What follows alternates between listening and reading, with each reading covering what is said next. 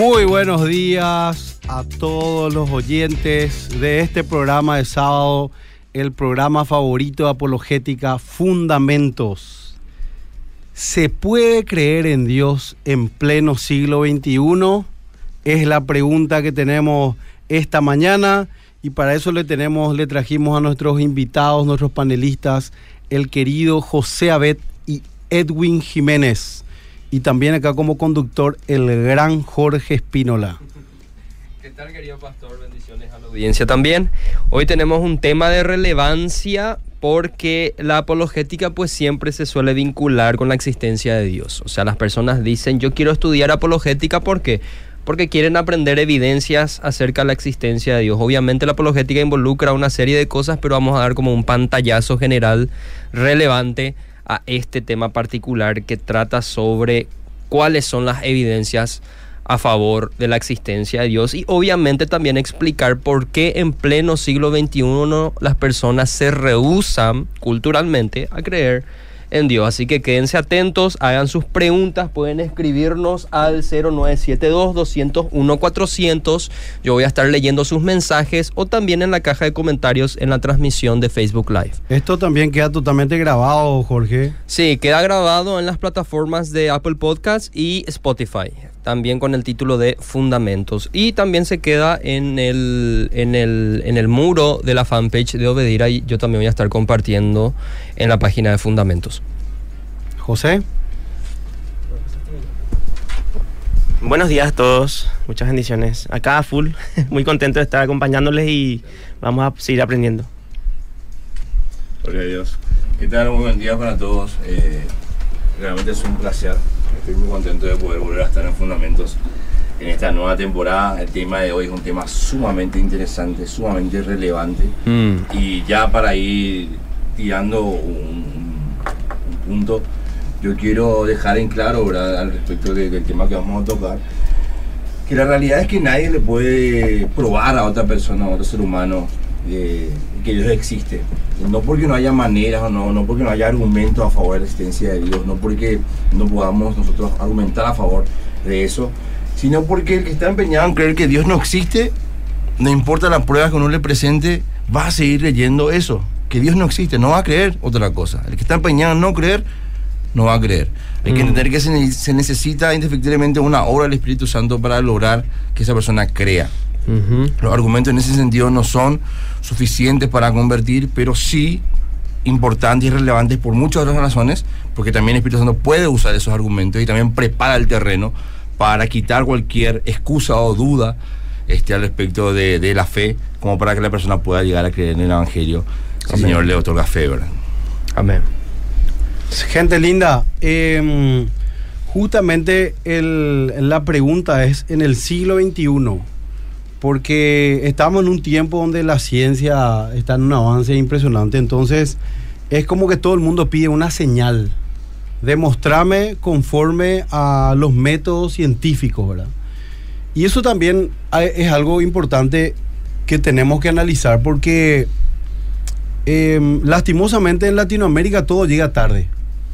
Este tema de, de- de poner a los métodos científicos como los estándares superiores para definir si algo es verdad o es mentira, eh, hace mucho tiempo estuvo en, en Europa y en Estados Unidos, pero aún en esos lugares ya terminó eso aún en esos lugares ya terminó eso, porque hoy en día está por primero lo que uno siente Mm. y después si es verdad o es mentira. Pero hay una corriente que está llegando recién ahora, Totalmente. donde nosotros estamos poniendo como que si algo es verdad o es mentira, es en base al método científico, ¿verdad? Y no, no todo es el, el método científico. Y por lo tanto nosotros hoy, aquí en Latinoamérica y en Paraguay, tenemos que empezar a refutar este tema de que sí es relevante creer, sí, sí, sí hay eh, argumentos muy importantes con relación a la existencia de Dios, aparte de lo que es nuestra fe en el Señor Jesucristo, y aparte tener que ir rebatiendo los problemas ideológicos que se van presentando. Por eso es muy importante que nosotros podamos seguir enseñando a la gente todo lo relacionado a los argumentos de Dios. Totalmente. De hecho, creo que hubo una especie de evolución del pensamiento popular respecto a este tema. A partir de la ilustración es que se, um, se separó, por así decir, todo lo que tenga que ver con Dios y lo que tiene que ver con la razón. Prácticamente de ahí es donde dicen muchos sociólogos nace el secularismo. Yo siempre suelo hablar de eso. Seculum viene la palabra mundo y el ismo hace referencia a la ideología. A partir de la ilustración se estableció de manera cultural que Dios tiene que ser reducido a las esferas privadas del individuo, ya no más a las esferas públicas. Es decir, cuando hablamos de ciencia, Dios ya no tiene que estar en la discusión. Cuando hablamos de educación, Dios ya no tiene que estar en la educación. Cuando hablamos de política, Dios ya no tiene que estar en la discusión. ¿Por qué? Porque Dios no tiene nada que ver con la razón. La razón es algo con natural al individuo y netamente al individuo. Dios ya no tiene lugar. Ahí es donde se empieza a endiosar a la ciencia. ¿Por qué? Porque se vivía en una época donde la ciencia iba en avance y obviamente como individuos que nos, nos encanta explorar, nos quedamos sorprendidos y bueno, ya no necesitamos de Dios porque realmente estamos entendiendo el mundo. Pero hoy en esta época ya posmoderna, ya ni siquiera nos importa lo que dice la ciencia. Como decía Frank Turek, los hombres ya no buscan lo que es verdad, ellos buscan la felicidad. Por ende, estamos dispuestos a creer cualquier estupidez siempre y cuando nos haga feliz y siempre y cuando nos genere placer. Y si nosotros vamos a observar qué es lo que dice la academia actualmente, qué es lo que dicen los grandes pensadores anglosajones allá en Inglaterra, en Alemania, en los países de primer mundo, en la academia de verdad, donde están las personas que estudian e influencian las culturas, ellos dicen que la perspectiva verificacionista, materialista y cientifista ya no existe. Es lo que estuvo explicando el pastor Federico. El endiosar a la ciencia es una especie de verificacionismo, es decir, todo tenés que verificar a través del método científico. Y si no se adecua al método científico, no lo creemos. Bueno, esa mentalidad ya no existe entre los pensadores de élite, por así decir. Lo mismo con el materialismo. Todo lo que no tenga una explicación material, es decir, que no sea físico, tangible, observable, medible, no existe, ese pensamiento tampoco ya no existe, al menos en la academia. Nosotros nomás hacia este lado del mundo, hacia esta parte de Occidente, somos quienes estamos un poquitito atrasaditos y los ateos de Internet que se creen científicos dicen que la ciencia ha refutado la existencia de Dios, cuando en realidad académicamente eso ya se terminó. Ya no existen, o sea, las personas que piensan que la ciencia ha refutado a Dios ya no existen en términos académicos. Y como decía este famoso reggaetonero eh, en cristiano, la ciencia podrá negar su existencia. La ciencia no niega la existencia de Dios. no puede luego tampoco. Ni tampoco lo afirma, porque no es su campo. Sin embargo, hay muchas evidencias científicas que apuntan indirectamente a un creador y creo que ese tipo de cosas vamos a estar hablando de ¿verdad, Edwin? Así, Así es. Está muy interesante. Yo, quiero una cosita también decir antes de ir comenzando con todos los argumentos. Fíjense lo que Jorge estuvo relatando con relación a al tema de la ilustración y todo eso. Mm. Hoy en día muchos chicos jóvenes, ¿verdad? Como dice Jorge, el tema de la, del internet, las informaciones y su estructura de pensamiento van quitando de internet.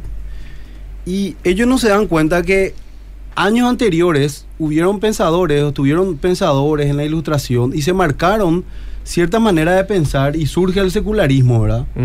Y hay chicos que no saben absolutamente nada de eso, pero ellos hoy tienen su grabadora repetidora de ese sistema de pensamiento que ellos ni saben que fue, fue todo esa época. Claro, ellos son. están ahí los chicos. Ellos son víctimas de filosofías de personajes históricos que ni siquiera conocen, no estudiaron. Ellos tienen una mentalidad que proviene de algún lugar y ellos ni siquiera saben. Por ejemplo, ellos afirman: No creo en Dios porque la ciencia no lo ha demostrado. ¿De dónde viene ese pensamiento?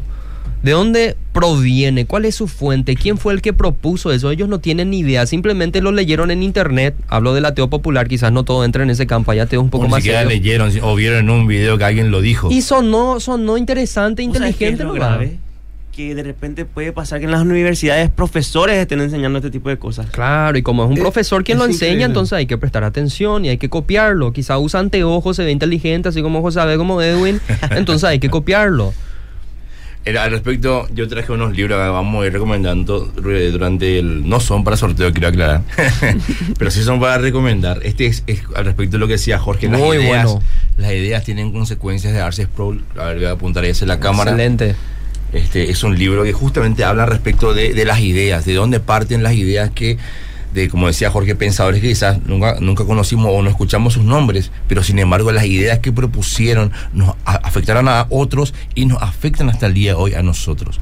Porque es así, como tal cual el título, el título es muy, la, la, la Parré, la esposa del pastor Federico, suele decir mucho, era como un mantra casi, que las ideas tienen consecuencias. Y es así, las Como un ideas... axioma ya lo Sí, ya, eh, exactamente, porque es la verdad. Las ideas Rebeca está a punto de poner en la Biblia esa frase, pastor. Tienen consecuencias. Cuando alguien, alguien eh, en el plano de las ideas tira un, un pensamiento que afecta a otros, esas personas que fueron afectadas por ese pensamiento vuelven a afectar a otros y así sucesivamente. Y ahí vemos cómo eh, este, esas ideas van teniendo sus consecuencias en la historia misma. Y eso también ocurre con las ideas cristianas, por supuesto que sí. Claro. No, nuestras ideas tienen bendiciones. Entonces, es bastante interesante que el pensamiento del día de hoy es la creencia de que Dios es un estorbo para el avance de la ciencia y del conocimiento humano. Y eso realmente no es así. Mm. Cuando pensamos más profundamente es de que existen leyes, que hay leyes que rigen las el universo, que el- leyes naturales, las leyes de la gravedad, ¿verdad? Un montón de cosas, la gente cree que, bueno, entonces la- Dios, la, la existencia de Dios no es necesaria. Sin embargo, nosotros vemos del ángulo de que la, existencia de Dios es necesaria porque alguien tuvo que haber hecho esas leyes tan finamente ajustadas, ¿verdad? De ahí viene también uno de los argumentos, el argumento teleológico, el argumento del, del, del diseño inteligente, del ajuste fino del universo, que nosotros vemos como un ser necesario justamente a Dios, ¿verdad?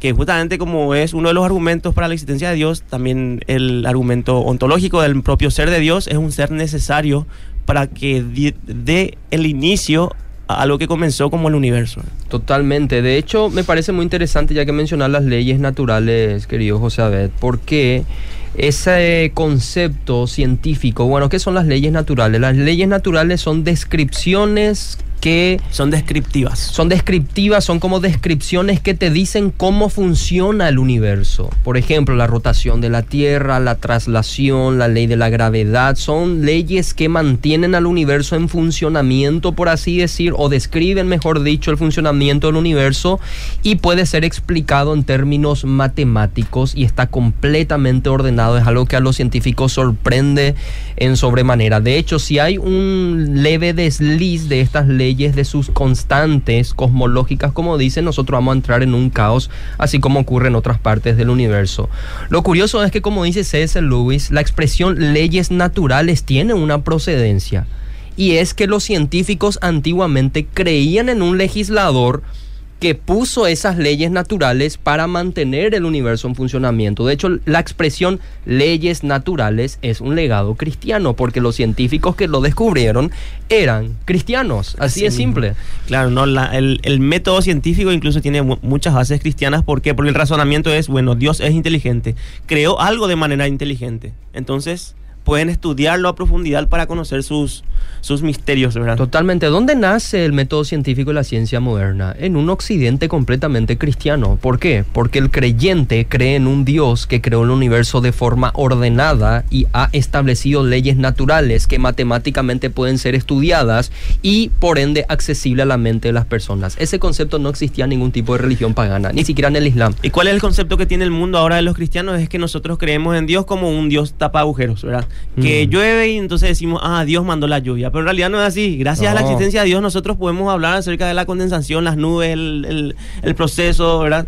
O sea, No, y- fuimos a profundidad realmente. Y Dios llama en la palabra que, que el hombre investigue y mire y observe. Él es el primero. Y pregunto una cosa, muchachos, ya que están hablando de, de ciertos argumentos, el tema de las leyes naturales, ahí en esto entra la filosofía también y la ciencia en relación a los métodos científicos también. Por cuando, supuesto, no, no existe ciencia sin filosofía. ¿Por qué? Porque estamos hablando de algo que es externo al hombre, la materia, lo cual debe ser estudiado, pero esa materia tiene que ingresar a algo que se llama mente, la mente del hombre. ¿Cómo hacemos ese vínculo? ¿Por qué confías en tu razonamiento? ¿De dónde viene la matemática, la lógica matemática? Es pura filosofía. Pero ese eh, es un tema bastante profundo para otro. Con tu pregunta me No, hizo acordar a no. Stephen Hawking que dijo la filosofía está muerta. ¿Y qué le estaba haciendo al expresar eso? Estaba haciendo filosofía. Estaba haciendo filosofía, estaba filosofando. Justamente por eso, ¿verdad? Porque en pleno siglo XXI se quiere dejar de lado todo lo que es la parte de, eh, de la razón. El ejercicio de la la razón. lógica, porque al final cuando hablamos de argumentos, yo sé que, por ejemplo, relacionado a los, a los famosos argumentos de la existencia de Dios o, o de ontológico, la, Mm. el argumento moral, yo sé que muchos ateos ya han postulado sus refutaciones, ¿verdad? Pero también tuvieron que usar presuposiciones filosóficas para, Claro. para eso, ¿verdad? Estoy tan feliz, querido pastor, porque no solamente nos están escuchando creyentes, sino incrédulos. Y acá recibí el mensaje de uno, te mandamos saludo, querido varón, o, varona, no sé, desconozco porque la foto de un hombre una mujer ahí. Pero bueno, dice lo siguiente, es que no hace falta ir al método científico, estoy leyendo un mensaje, y acá Edwin y José van a responder. Es que no hace falta ir al método científico para probar la existencia de Dios. La realidad del mundo hoy te dice que no existe tal Dios, o al menos el que el cristianismo predica. Han pasado miles de años donde supuestamente Dios iba a poner fin a las injusticias, a la maldad creciente que hay. Pero ¿qué pasó? ¿Dónde está ese Dios? Qué interesante.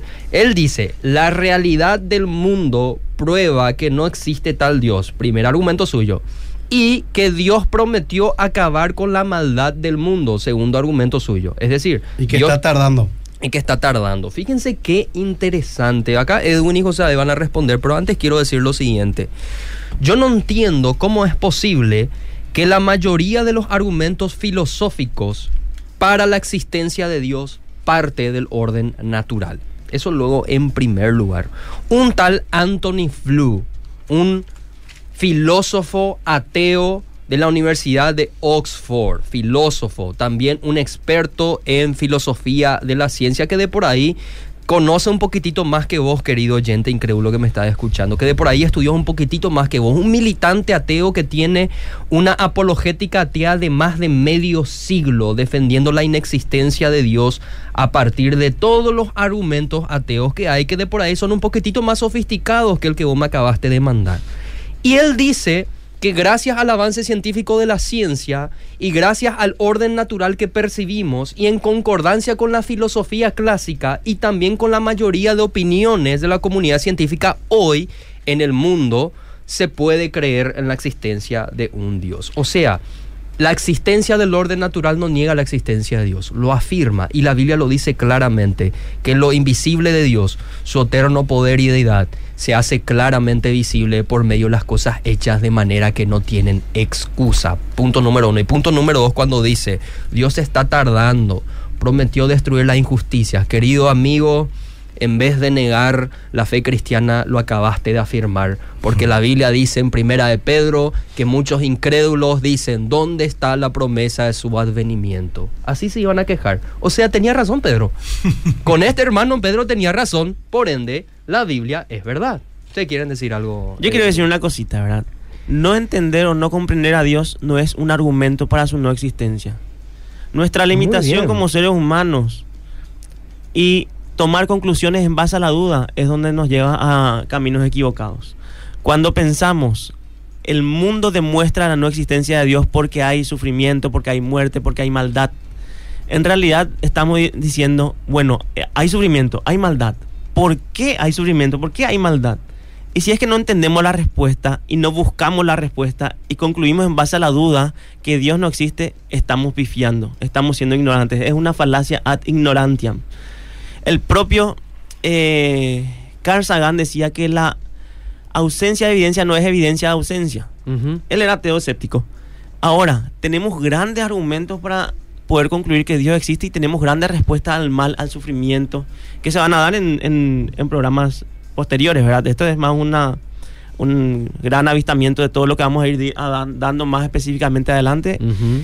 Y justamente el mal y el sufrimiento es un argumento a favor de la existencia Claro. de Dios. El hecho de que él esté, esté hablando de que existe un mal es porque cree que existe un bien, algo que es bueno, y había Claro. que preguntarse o preguntarle cómo él sabe qué es bueno y qué es malo. Claro, porque si, si cree que hay un mal, está diciendo que hay algo objetivo de la bondad. Totalmente. ¿Cierto? Este- Totalmente. Esto, es por así. ejemplo, esto, por ejemplo, es un tema que se trata en el libro de Frank Turek que le habías mencionado, que se llama Robándole a Dios. Muy interesante, este, porque los ateos necesitan a Dios, que, que es... O sea, el, el ateo se sienta en el regazo de Dios para robarle la moralidad de, de lo bueno y lo malo para decirle esto es malo o esto es bueno. como decía Jorge, y al respecto de, de- de la, el, el juicio, como decía segunda de Pedro 3.9, dice textualmente, el Señor no tarda en cumplir su promesa, según entienden algunos, la tardanza más bien, Él tiene paciencia con ustedes porque no quiere que nadie perezca, sino que todos se arrepientan. Así Claro. que oyente ateo, Dios te llama al arrepentimiento, Por a buscar las evidencias y ser sincero. Y tener la mente abierta. Bendiciones a Yo- Hugo. Hay que enviarle bendiciones a ese varón. eh, Muchas gracias por escucharnos. Agradecerle por sus comentarios, porque también nosotros somos una sociedad que no está muy acostumbrada al debate, porque muchas veces nos tomamos muy personales las preguntas, los, eh, Las lo- objeciones. las objeciones, ¿verdad? Y en realidad lo que tratamos de hablar es de los argumentos. Y yo no dudo que hay gente con muy buena intención también de que quiera aprender y bueno, también estamos para eso.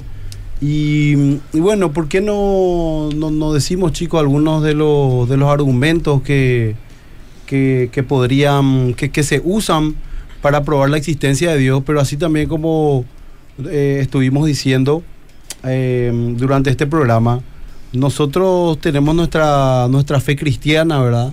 Nosotros somos cristianos, no somos deístas solamente, entonces eh, sí, para nosotros la, la mayor defensa de la existencia de Dios es la fe. Y Mm, explicar un poco lo que es la fe, ¿verdad? Porque mucha gente lastimosamente cree que la fe, la fe es una creencia ciega en algo irracional.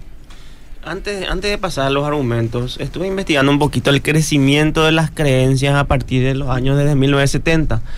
El seminario Gordon Cowell hizo una recopilación de datos y se ve que desde 1970, con una proyección hasta el 2050, si bien el ateísmo tuvo un crecimiento en, en ciertos años, va cada vez bajando el, el- crecimiento, ¿verdad? Y el cristianismo va subiendo.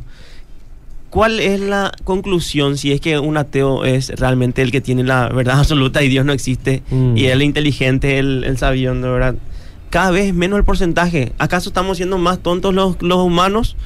¿Verdad? Es, es una pregunta más que a mí me hace reflexionar. Interesante. Eh, el ateísmo va en decadencia en, en- en estos tiempos. Y se proyecta que del 0,80 al 0,70 va bajando cada vez más eh, en proyecciones, siendo que el, el cristianismo va subiendo, ¿verdad? Y también otras religiones. Es que cuando nosotros planteamos el título del programa como creer en Dios en, el- en pleno siglo XXI, en, en- en forma de pregunta, justamente es, es- era justamente en referencia a eso que muchas veces a nosotros los cristianos no- nos tiran como una pregunta casi burlesca. ¿Cre- vos ¿Cómo vas a creer en Dios hoy con todo lo que tenemos alrededor? Como si fuese que, como decíamos ya hace rato, que creer en Dios es, es- es- eh, negarse a, la, racionalidad, a pensar, a usar la cabeza. Y sin embargo, encontramos que en la historia misma eso no, no- no- no- nunca fue así.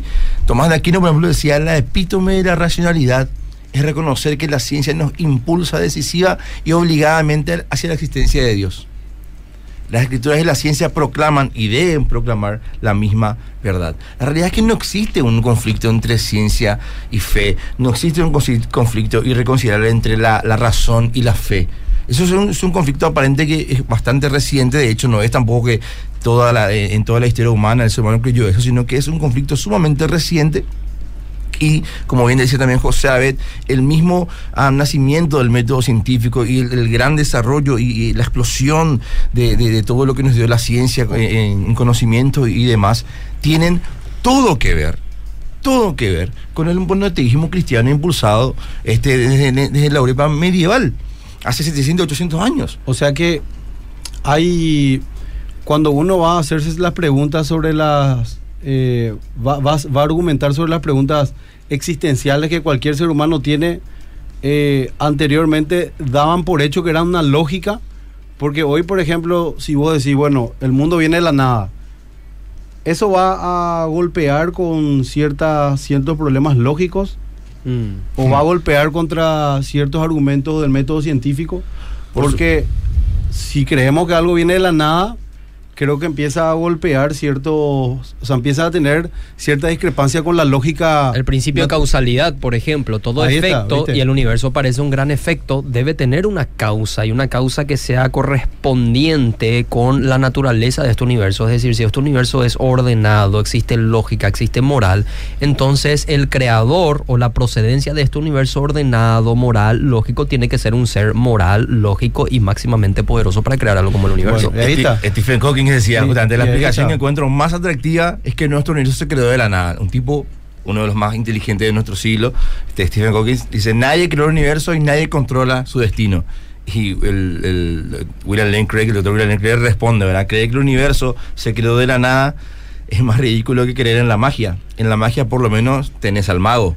Y, y eso es un salto de fe también, ¿verdad? Es un salto de fe. Pero a eso, pero a eso queremos llegar. Nosotros le podemos decir, bueno, es un salto de fe que estás haciendo, pero el problema está que hay una discrepancia con la lógica natural. Y cuando, y cuando vos pones a Dios detrás de todo eso, es como que se cierran todos los, los, los baches, es como, se cierran todas las lagunas, mejor dicho, y empezamos a tener lógica en todas esas preguntas que son las existenciales y las que todos nos hacemos, ¿verdad? Por ejemplo, el tema de, de dónde venimos, ¿verdad? Eh, Si venimos de la nada o venimos de una meba, venimos de, de- de un- de una explosión, eh, venimos de algo fortuito. Lo mismo con, la- con los, con los temas morales. Al final, con el tema de la moralidad, como José estaba diciendo, hoy en día está creciendo el cristianismo y está, está decayendo, ¿verdad? El cristianismo, pero también los que creen en Dios, ¿verdad? Porque hoy en día también el tema espiritista, el tema de... Deísmo. El el, el deísmo, Islam, el los Islam. hindús. Pero bueno, el, el- el punto es cuando vos empezás a argumentar un tema de que hay una moralidad, pero no se le requiere a Dios ahí, estás saltando a una falla lógica tremenda. Claro. Totalmente. Sin Dios es meramente material y natural. ¿Y de dónde viene la moral? La moral no es ni natural ni material. Total. Creo que- ¿Cuál es la molécula del amor, por ejemplo? ¿Cómo lo podés observar? No- bueno, no sé son si es- leyes no es- no- éticas. No, sé si San Harry es el que postula justamente Claro. el tema de la conveniencia, que es algo... Sí, el psicólogo ¿verdad? ¿No es Sam cierto? Sí, totalmente. Pero refutable. Acá tengo el mensaje de otro incrédulo que nos están, nos están escuchando nuestros escuchar. amigos. Estoy muy feliz que nos escuchen en serio, pero les digo en serio, no soy irónico. Me encantaría poder intercambiar con ustedes, leer sus mensajes y proveerles respuestas. Dice, yo nunca creería en un Dios que permitiera que exista el sufrimiento. Pero si de verdad existe, está claro que no se puede confiar en él. Y segundo, aparentemente esta es, se está refiriendo a lo que afirmaste, José, dice, y segundo, ¿cómo afirmas que la moral viene de Dios? Bueno, qué Bien. interesante. Muchas gracias por tus preguntas. Ese vamos a hacer el programa Va- siguiente. Vamos a tener ¿Qué- un programa específico sobre eso, pero también... Pero es muy lindo eso porque justamente lo que el ser humano pues ve que naturalmente hay una moral en uno. Totalmente. Entonces uno dice, pero, eh, pero la moral está en el hombre. Y bueno, y si vos crees que hay moral del bien y el mal, por lo tanto, tiene que haber una moral objetiva detrás de todo eso. Y conste que nosotros tenemos un Dios que no es lejano al sufrimiento. Él vino a sufrir, a vivir lo que nosotros vivimos en una cruz. Sufrió injusticia, sufrió abandono, sufrió eh, eh, dolor físico. Todo lo que sufrió, Él no es un lejano. Él también, eh, si, es posible pasar de mí esta copa, ¿verdad? También entró en depresión, si podría decir. Hasta sangró, sudó sangre, ¿verdad? Es impresionante que no es un Dios lejano al sufrimiento. Totalmente, se identifica con el sufrimiento humano. Y no solamente eso, sino que si a veces el sufrimiento es el resultado del obrar humano, que es malo, y nuestra intención es que Dios acabe con el sufrimiento, Dios debe acabar con el ser humano malo. ¿Quién acá amanecería mañana si Dios decidiera acabar con la maldad esta noche? Hasta Y- el varón de, de que, que no está ahí y ayudándose, que, que es más bueno que va a que- Otra cosa, ¿verdad? ¿El dolor es necesario o es innecesario? A veces es necesario. Yo, por ejemplo, tengo que irme al dentista dentro de un- unos días y va a ser un dolor necesario lo que posiblemente. Imagínate que a no sientas dolor, que es una condición también. Es una enfermedad muy Sí. grave y, y difícil de tratar. Una madre que tenía un hijo así, era eh, anhidrosis, no sé qué cuánto, ¿verdad? Es una enfermedad del, real, Las glándulas tiene que, estar, dolor. tiene que estar siempre vigilándole que no haya pisado un clavo, que no se haya quemado con la hornalla. El dolor es algo que nos está avisando. Que algo está mal, que algo no Es está el megáfono de Dios para avisarte de que este placer mundano no es todo lo que existe. Te hace pensar en la trascendencia y a veces recurrir a Dios. Preguntamos una cosa, ¿cómo eh, desde la cosmovisión atea uno explica el sufrimiento?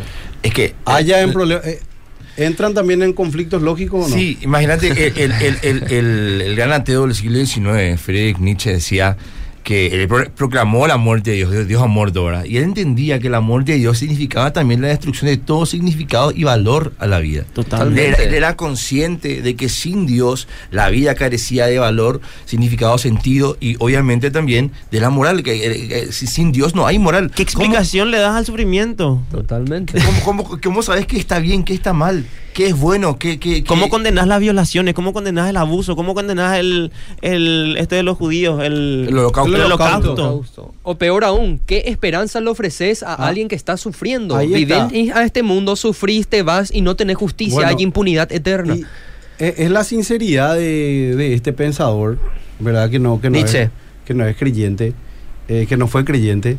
eh, porque él dice, no tiene sentido. Entonces, hay que ser honesto, ¿verdad? No tiene sentido. Y, y- y el hombre actúa en contra de lo que cree, ¿verdad? Con, con relación a lo que dice este varón.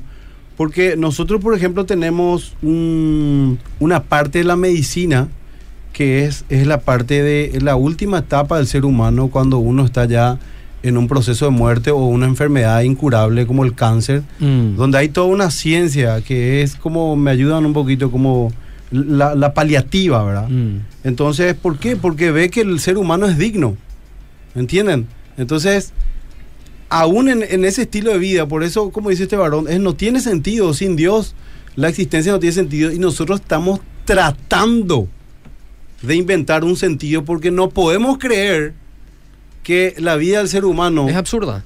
Exacto, es tremendo. El tema de la, del argumento moral es, es decir eh, o, o es asumir que todos entienden en, en sus adentros, saben lo que está bien lo que está mal. Si viene Josabet y me, qué sé yo, lle- lleva mi teléfono, yo le voy a decir, hey, ese teléfono es mío, está mal que me, me robes.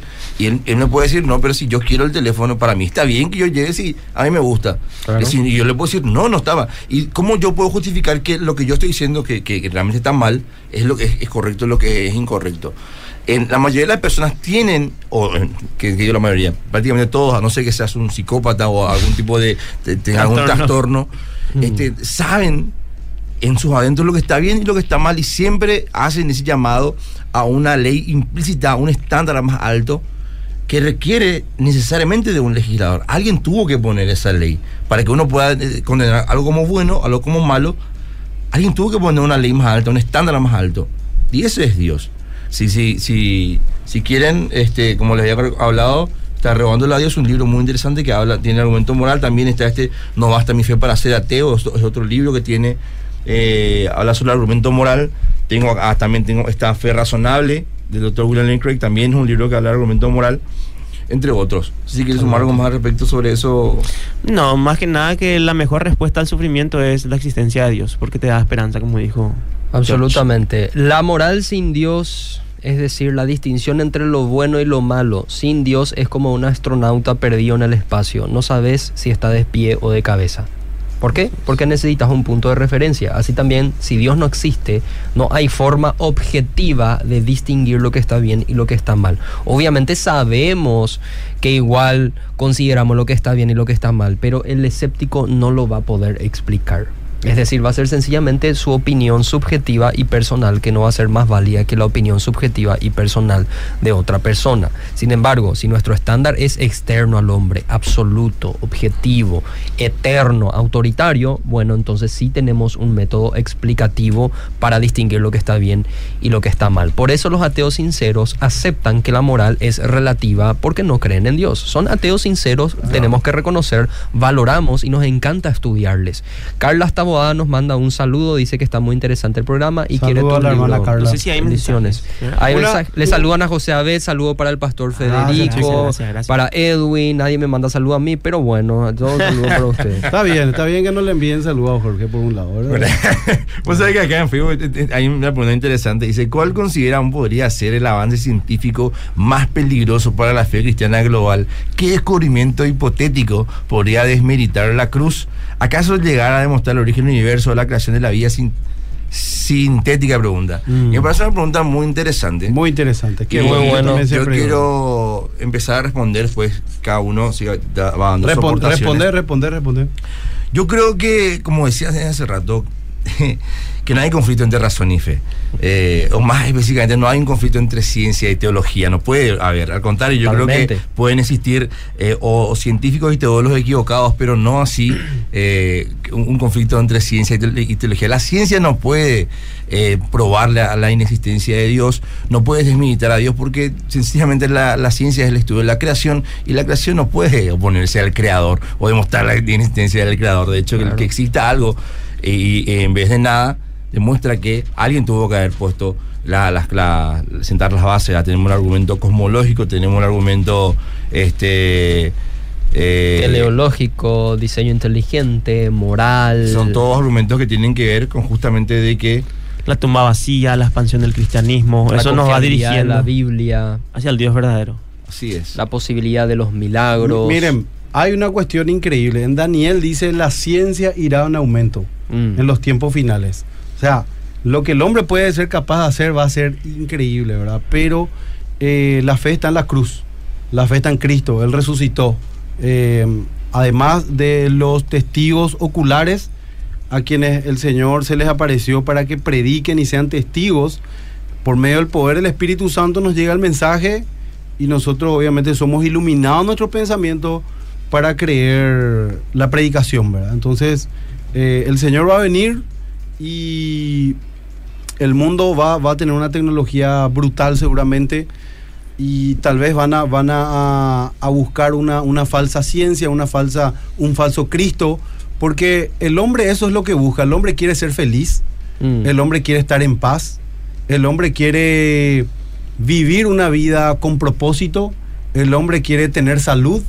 Son cosas buenas, ¿sí o no? Claro. Entonces, el hombre está dispuesto a dar todo por un falso Cristo. O sea, porque el camino de, de Jesús es el camino angosto y hay una sola puerta para entrar, ¿verdad? Que es la confianza en la obra que hizo Cristo. Claro. Es que el, el ateo que sea realmente consistente con su convicción atea va a ser una persona muy infeliz. Va a ser una persona porque va a entender que viene una vida sin propósito, sin sentido, sin razón, sin moral, Mm. sin y carente de, de- de- de- de lógica, carente de un montón de cosas que todo nos, nos otorga Dios. O sea, el- el- el- la, la única forma en que un ateo pueda ser feliz es que sea inconsistente con su, con su cosmovisión. Claro, claro. que tome prestado del cristianismo Claro, pero- el hecho Pero, ¿qué, qué pasa si hay un hombre o un gobierno? Porque esa es la lucha más grande. Que te dé todas estas cosas que en teoría Dios te ofrece. Porque es ahí donde ellos van a ir a su, a su esperanza en este mundo. Nosotros nuestra esperanza está... En el otro. Y al final vamos a ser nosotros los intolerantes, ¿verdad? Que no, que no entendemos, un sincretismo. Yo lo, lo que quiero hacer, porque estamos prácticamente ya a 12 minutos, es hacer un pequeño resumen eh, que estuvimos hablando con el tema de creer en Dios en el siglo XXI. Hemos visto que no es ilógico creer en Dios. No, Al contrario, hay lógica. Con los argumentos que estuvieron dando, es ilógico. O caes en un bache de, de falta de lógica cuando no crees en Dios. Absolutamente. También vimos que no hay ni ignorancia en creer en Dios, al contrario, es Dios un Dios de ciencia, es un Dios que nos llama a pensar y nos llama a discernir, justamente dice que la verdad te hará libre. El hombre está llamado, nosotros los cristianos estamos llamados a investigar. Entonces, tampoco estuvimos viendo que no hay una esperanza vana, porque vos podés decir, no, la vida de- del ser humano, era como dijo recién Edwin, de, de que al final es una esperanza que no tiene sentido porque te das cuenta que, que todo termina y te estás mintiendo a vos mismo, ¿verdad? Entonces, hemos visto que poner la esperanza en Dios no es una esperanza vana porque tiene lógica, Sobre- tiene razón. Sobre ese punto, nomás quiero interrumpirte un ratito, ¿verdad? Una vez me dijeron, ¿cómo sabes que hay vida después de la muerte si nadie vino de la muerte a contarte? Claro que sí. De eso se basa el cristianismo, que Esa Jesús resucitó. Muy bueno. Esa es la fe. Totalmente. Y por cierto, hay argumento a favor de la resurrección de Cristo, que en Semana Santa seguramente vamos a estar tocando también. Fuertísimos. Y, y totalmente, al final de cuentas, chicos, ¿cuál es, ¿cuál es nuestra mayor defensa del cristianismo? Es predicar sobre la resurrección del, del Señor, ¿verdad? Así es. Como- Como dijo como- Pablo, si Cristo no resucitó, van Va- a, van, van a- nuestra fe, ¿verdad? Y como dice Romanos capítulo 1 versículo 4, si Cristo se le- levantó de los muertos, la versión NTV, ciertamente Él es el Hijo de Dios. Tremendo. Ahí está, esa es, es- es la prueba más contundente que tenemos. O sea, muchos dicen el tema del sufrimiento, el tema del mal. Dios vino a solucionar el problema del mal. Amén. Dios va a solucionar el problema del mal. Como dijo Pablo, ¿dónde está o muerte tu hijo? ¿Dónde sepulcro tu victoria? Todo lo que el hombre odia, Jesús lo va a dar, va a restaurar todas las cosas. Cielo nuevo y tierra nueva, dice la Biblia. Es decir que, por ejemplo, aún los, los- los problemas que, que hemos hecho, que hemos destruido nuestro planeta con el tema ecológico y todo lo demás, el Señor va a hacer de nuevo todas las cosas. y jugará Todo- toda lágrima también. todo lo que el hombre quiere, el Señor le va a dar. El, el problema es que el Señor dice que este es un siglo que ya está destinado a la condenación. Y para eso nos llamó a que nos arrepintamos y que volvamos a Él. Absolutamente. Cuando hablamos de la existencia de Dios, tenemos que entender que no es una cuestión de demostrar la existencia de Dios, Claro. sino de quitar am, o disipar cualquier duda razonable y considerar lo que es más probable. El cristianismo es expositivo. Así es. Pregunto, Y- si Dios quería... eh, pues no, seguí Edwin después. Y en ese Ahora, sentido, tenemos una lista larguísima de argumentos que obviamente que por falta de tiempo no los vamos a exponer este, eh, en extenso, pero por citar algunos, tenemos, como ya hablamos, de- sobre la evidencia del mal. ¿Por qué? Porque el verdadero mal requiere una fuente de justicia trascendente, una fuente de bondad que trasciende el universo y todo lo que hay en él. Decía Warner Wallace, un apologista, un detective de profesión, decía, creo que Dios existe porque la evidencia no me deja ninguna alternativa razonable. Tenemos el argumento del origen de la vida.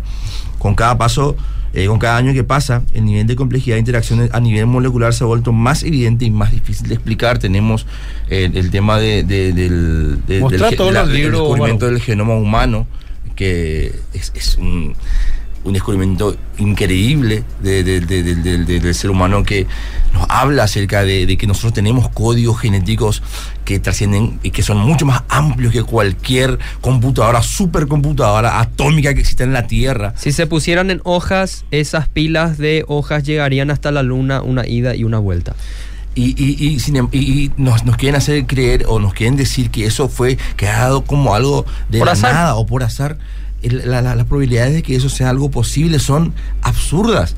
Eh, bueno, voy a mostrar algunos libros acá. este justamente es Adiós por el ADN del biólogo doctor Antonio Cruz, un gran apologista cristiano.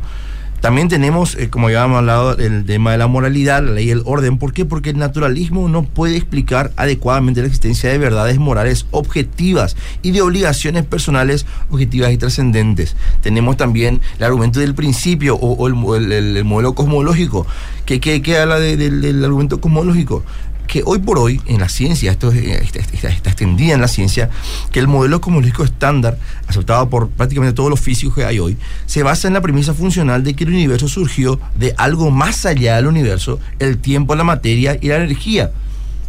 Y lo, lo que nosotros, si nosotros sacamos lo que es el tiempo, algo que está fuera del tiempo, fuera de- del espacio, que no, no, no, no, no está dentro de la materia, este, estamos hablando de algo muy parecido a Dios tenemos am, inclusive este el argumento de la conciencia mismo el hecho de que tengamos conciencia para pensar racionalmente sobre nuestros pensamientos de, de- que tenemos una libertad para pensar. Esta libertad no está disponible si es que solo somos eh, leyes de la física y de la química que estén controlando nuestros pensamientos si si todo lo que nosotros somos es materia es, es- es- es- es- son son circuitos este electro, electro electrónicos o, Químicos. o químicos que se van este, explotando ahí, haciendo que funcione nuestro cerebro. Son, somos solamente respuesta de algo natural, algo físico. Entonces no, no podemos decir que pensamos realmente, no podemos decir que sentimos realmente. ¿Cómo confiamos nuestros pensamientos si son productos del choque neuronal de nuestro cerebro? Ahí está. Claro. Ese, ese es un O argumento. si la que evolución, o si la evolución tiene razón, ¿cómo confías en la mente de un primate que sencillamente evolucionó por azar?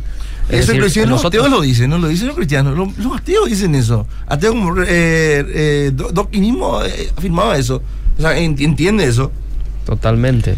Y así hay un montón de, de argumentos a favor de la existencia de Dios. Y esto nos, nos tiene que llevar indefectiblemente a entender que el conflicto que, que hay en, en el incrédulo para, para no acercarse a Dios no es una cuestión intelectual.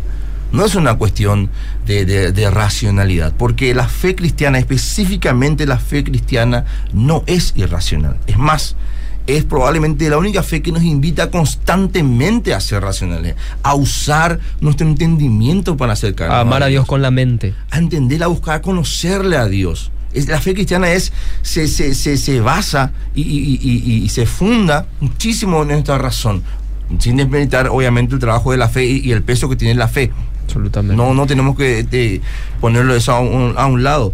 Pero el problema este, del incrédulo es más que nada un problema moral, es un problema de que no quiere que exista Dios.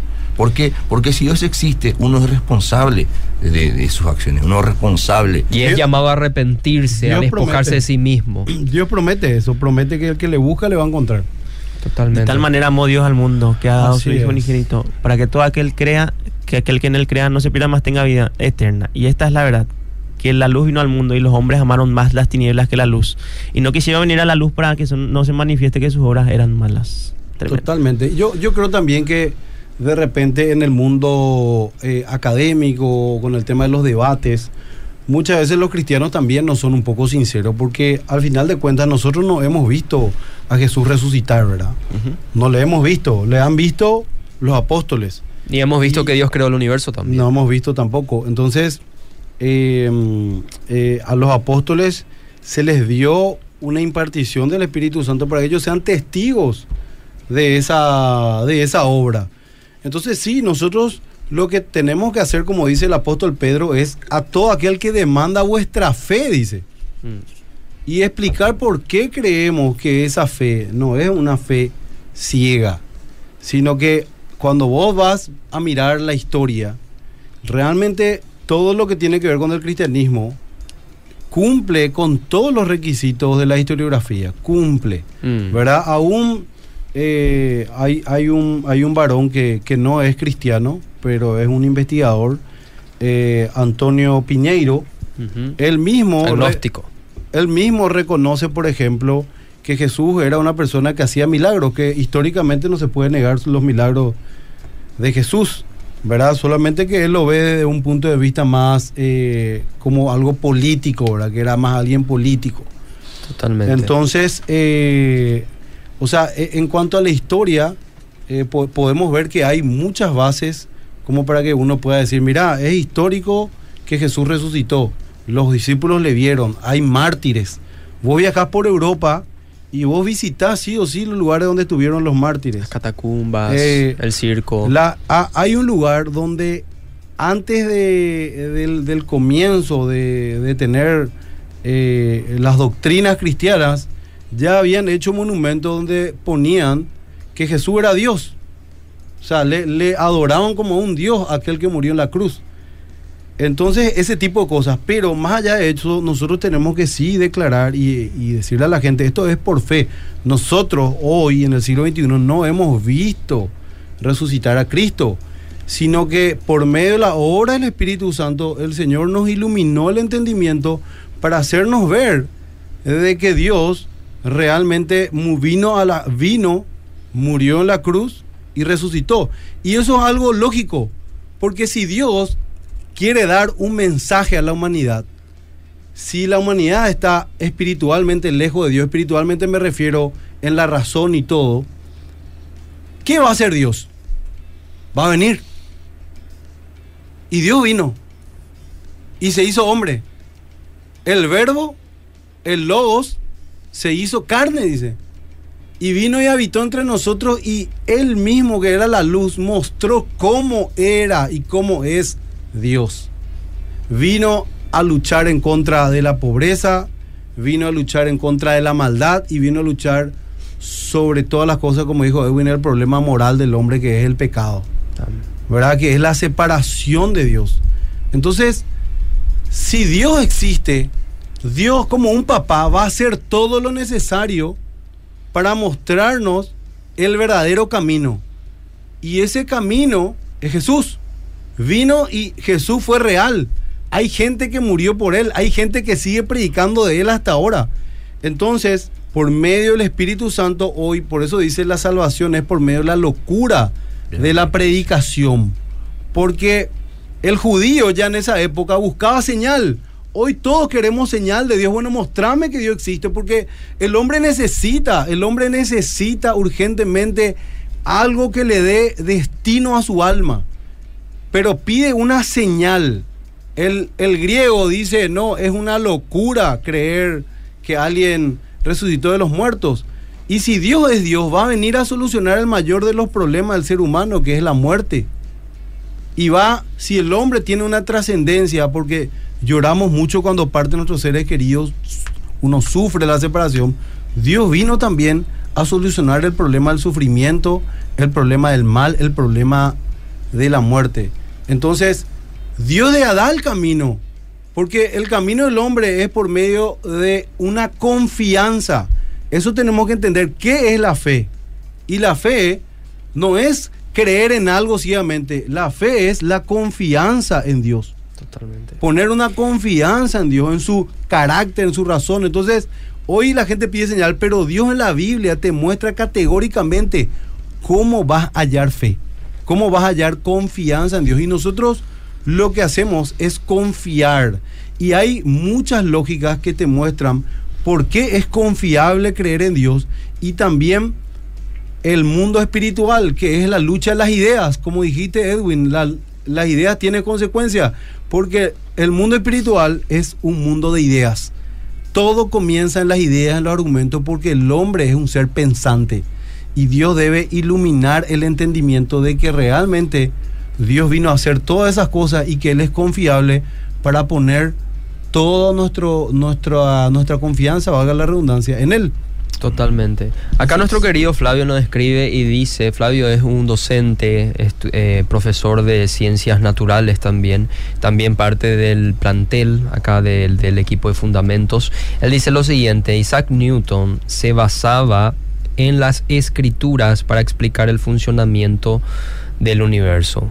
Muy interesante. Les mando un saludo al querido Javier Benítez, mi compañero de Ah, oficina de Rosada. Javito. José el Vázquez rey también un saludo que nos está escuchando, me escribió también José Vázquez, rey un saludo Javito. para él. Ah, la gran José, José, Rodi, Martínez se acaba de conectar, querido pastor. Cuando estamos terminando. Cuando Buen día, Rodi, ¿cómo estás? Grande recién. Rodi. No, Rodi a las 5 am ya estaba vendiendo en el mercado, ¿eh? Qué Un genio. tremendo. Saben, el doctor Craig dice también, a veces pareciera que los no creyentes son sordos, dice irónicamente, ¿no? porque se les enseñó a repetir, no hay evidencia para la existencia de Dios como si fuese un mantra, aparentemente creyendo que decirlo una y otra vez, de alguna manera lo va a hacer realidad. Totalmente. Y creo que como decía, a final de cuentas, si es un asunto de fe, eh, decía Blaise Pascal, que se trata quizás de una apuesta. El incrédulo a veces realmente es consciente, como dice la escritura según Romanos capítulo 1, que existe un creador, sino que por no querer asumir las implicancias de la existencia de ese creador, es decir, el no querer pararnos enfrente de ese creador,